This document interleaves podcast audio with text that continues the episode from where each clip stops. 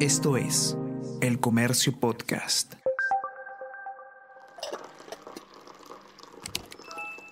Hola, hola, ¿cómo están? Buenos días, espero que hayan amanecido bien. Está con ustedes Ariana Lira y hoy tenemos... Tenemos que hablar con Ariana Lira. Hola a todos, ¿qué tal? ¿Cómo están? Espero que estén comenzando su semana de manera excelente. Yo soy Ariana Lira y hoy tenemos que hablar del primer ministro Guido Bellido eh, y de percepción ciudadana, porque titula nuestra nota principal eh, del día de hoy, el 62% de peruanos cree que Bellido está implicado en el caso Los Dinámicos del Centro, esta eh, presunta organización criminal que investiga la Fiscalía y que el Ministerio Público acusa de haber eh, financiado eh, a través de actividades ilícitas como la venta de licencias de conducir en eh, el gobierno regional de Junín para presuntamente haber financiado al Partido Perú Libre y también sus candidaturas. Complicado porque en 10 días exactamente, el 26 de agosto, el Premier va a presentarse finalmente ante el Congreso a pedir el voto de confianza y como sabemos, los, los ánimos no están precisamente calmos en el Parlamento respecto del gabinete, encabezado por, por Bellido. Eh, el gobierno se, enfrenta, pues, en, el panorama político se enfrenta a una circunstancia complicada, eh, porque lo que todos queremos es gobernabilidad. Sin embargo, el gabinete tiene más de un cuestionamiento, así que vamos a ver cómo se desenvuelven las cosas. Eh, Sebastián Ortiz, periodista de política del comercio, ha escrito un informe contando los resultados de la encuesta de Ipsos y también eh, ha conversado con algunos especialistas para poder ver eh, qué posibles escenarios nos esperan en, en este contexto tan complejo. ¿Qué tal, Sebas? ¿Cómo estás? Bienvenido. Hola Ariana, ¿qué tal? ¿Cómo estás? Eh, buen- buenos días también a todos los lectores del comercio. Bueno, las cifras de Ipsos son bastante claras, ¿no? Bueno, hay un 31% que refiere que, el- que piensa que el señor Bellido eh, participó directamente en la organización, en la presunta organización criminal de los dinámicos del centro. Y hay otro 31% que señala de que estaba parcialmente enterado y que lo que hizo fue encubrir a los responsables. Solo el 18% refiere que el primer ministro no conocía del, digamos, de las actividades de los dinámicos del centro y que no colaboró en absoluto con, con esta organización, ¿no? Y el 20% no, no lo precisa. Cuando le hemos consultado a, a- a la politóloga Paula Tabra sobre, sobre estas cifras, ella, ella ha señalado de que esta investigación por presunto lavado de activos que se ha iniciado hace un par de días al señor Bellido es una carga más a la mochila que él ya arrastraba antes de asumir la presidencia del Consejo de Ministros, ¿no? Hay, bueno, nosotros ya hemos sacado varias notas en referencia a, esos temas. Una ha sido a, a los comentarios homofóbicos y misóginos que tuvo el señor Bellido en redes sociales y la otra es la pesquisa que la Fiscalía le inició hace un par de semanas por presunta apología al terrorismo luego de que él le rindiera una especie de homenaje tanto en sus redes sociales como en, en- en una entrevista en la televisión del Cusco a la senderista Edith Lagos. ¿No? Entonces lo que, lo que refiere eh, Paula Tábara es de que estas cifras no, no solo perjudican a Bellido, sino también al, al presidente Castillo, en el sentido de que ya, ya no se apunta a cuestionamientos de antes de la, de la gestión, sino también a una tara que es histórica, que es el tema de corrupción, ¿no? Y que tiene relación con, con todo lo que ha venido pasando en, en Junín. Luego también hemos conversado con, con el analista político Pedro Tenorio. Él, él ha referido de que un primer ministro debe proyectar no solo ante el Congreso, sino también ante el empresariado, una imagen de solidez. Esta misma imagen también de cara a la opinión pública. Y que el tema, en el caso de Bellido, no lo hace por la serie de cuestionamientos que tiene. Ya son tres investigaciones a nivel de fiscalía, más el tema de que no ha podido en estas dos semanas y medias desde su nombramiento tender puentes de diálogo con el Congreso, ¿no? O sea, hay bancadas que ni siquiera han ido al, a la PCM a dialogar con él como Renovación Popular y Fuerza Popular. Y que están demandando no solo el cambio de él, sino también de cuatro ministros más, ¿no? Correcto, correcto.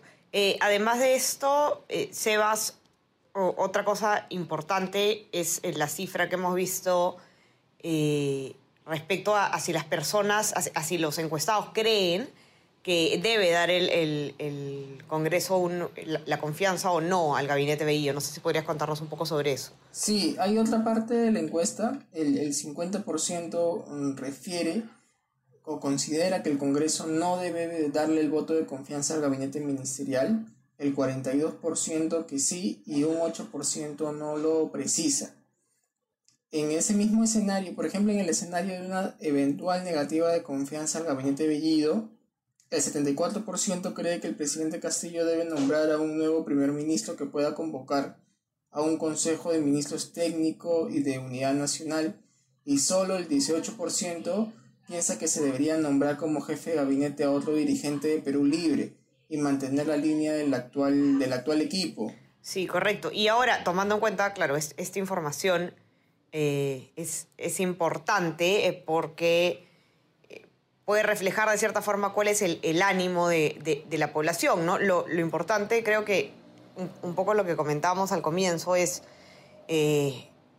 los ánimos no solamente están caldeados en, la población, sino también en, el Congreso, ¿no? Y en el Congreso, si es que asistieran los 130 congresistas, como le explicaba eh, Martín Hidalgo en una nota que se publicó ayer en el Comercio, se necesitarían 66 votos para que eh, se le dé la confianza al gabinete Bellido. Y eh, lo, complicado, digamos, es que si se suman los, votos de Perú Libre y los de sus aliados, alcanzarían unos 51, ¿no? Digamos, tendrían que conquistarse votos de, otras bancadas para precisamente llegar a los 66 y por el momento, lo explicaba también Martín ayer, eh, al menos eh, Fuerza Popular y Avanza País están decididos por eh, la vacancia de Castillo, según sus fuentes. ¿no? Entonces, vamos a ver de dónde se jalan los votos necesarios para aprobar este, este gabinete. Sí, o sea, bueno, hay, hay bastantes partidos bancadas dentro del Congreso que han solicitado cambios específicos, como que se retire no solo Bellido, sino también el, al canciller Béjar, también al ministro de, Defensa, Walter Ayala, quien bueno, fue pasado al retiro de la policía eh, por cuestionamientos a su carrera y, y de otros ministerios, ¿no? El ministro también de, del Interior, que, bueno, juró al cargo sin haber renunciado a la, a la, a la fiscalía que él ejercía en el, en el, norte del país, ¿no? Entonces, digamos de que esto es en el ánimo del Congreso y de cara a, a la encuesta y lo que refleja las, las cifras, por ejemplo, tanto Tábara como Tenorio coinciden en que en que, por ejemplo, las personas que votaron en segunda vuelta por Pedro Castillo lo hicieron porque él moderó su discurso, ¿no? En primera vuelta tuvo 19%, y si él logró, digamos, eh, ganar la segunda vuelta fue porque moderó su discurso, pero al momento de presentar al gabinete Bellido, dejó de lado todo ese discurso de moderación para volver a ser el Castillo de primera vuelta.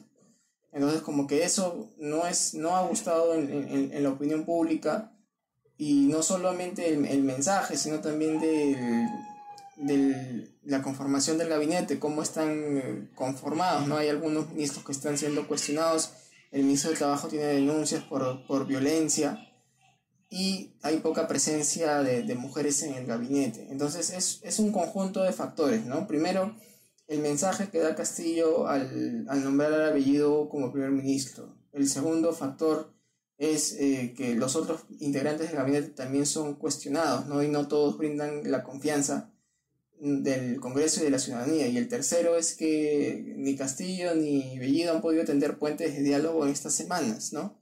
O sea, hemos visto que Renovación Popular fue al Congreso, pero y que Castillo mismo fue también al Congreso para pedirle a la Comisión de Educación, pero ni, ni esa visita del presidente de la República hizo de que las bancadas en el Congreso cedan, ¿no?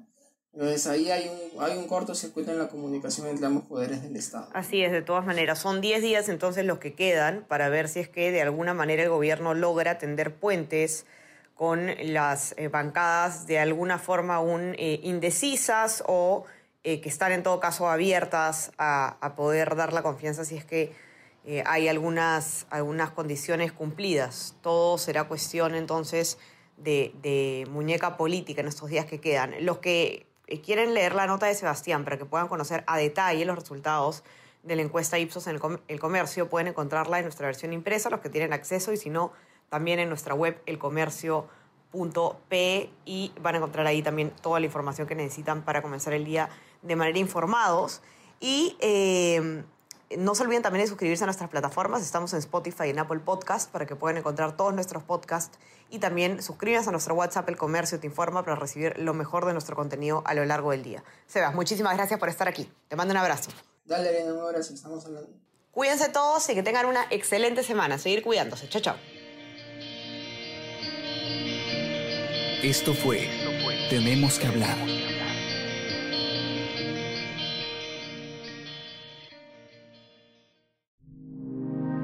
El Comercio Podcast.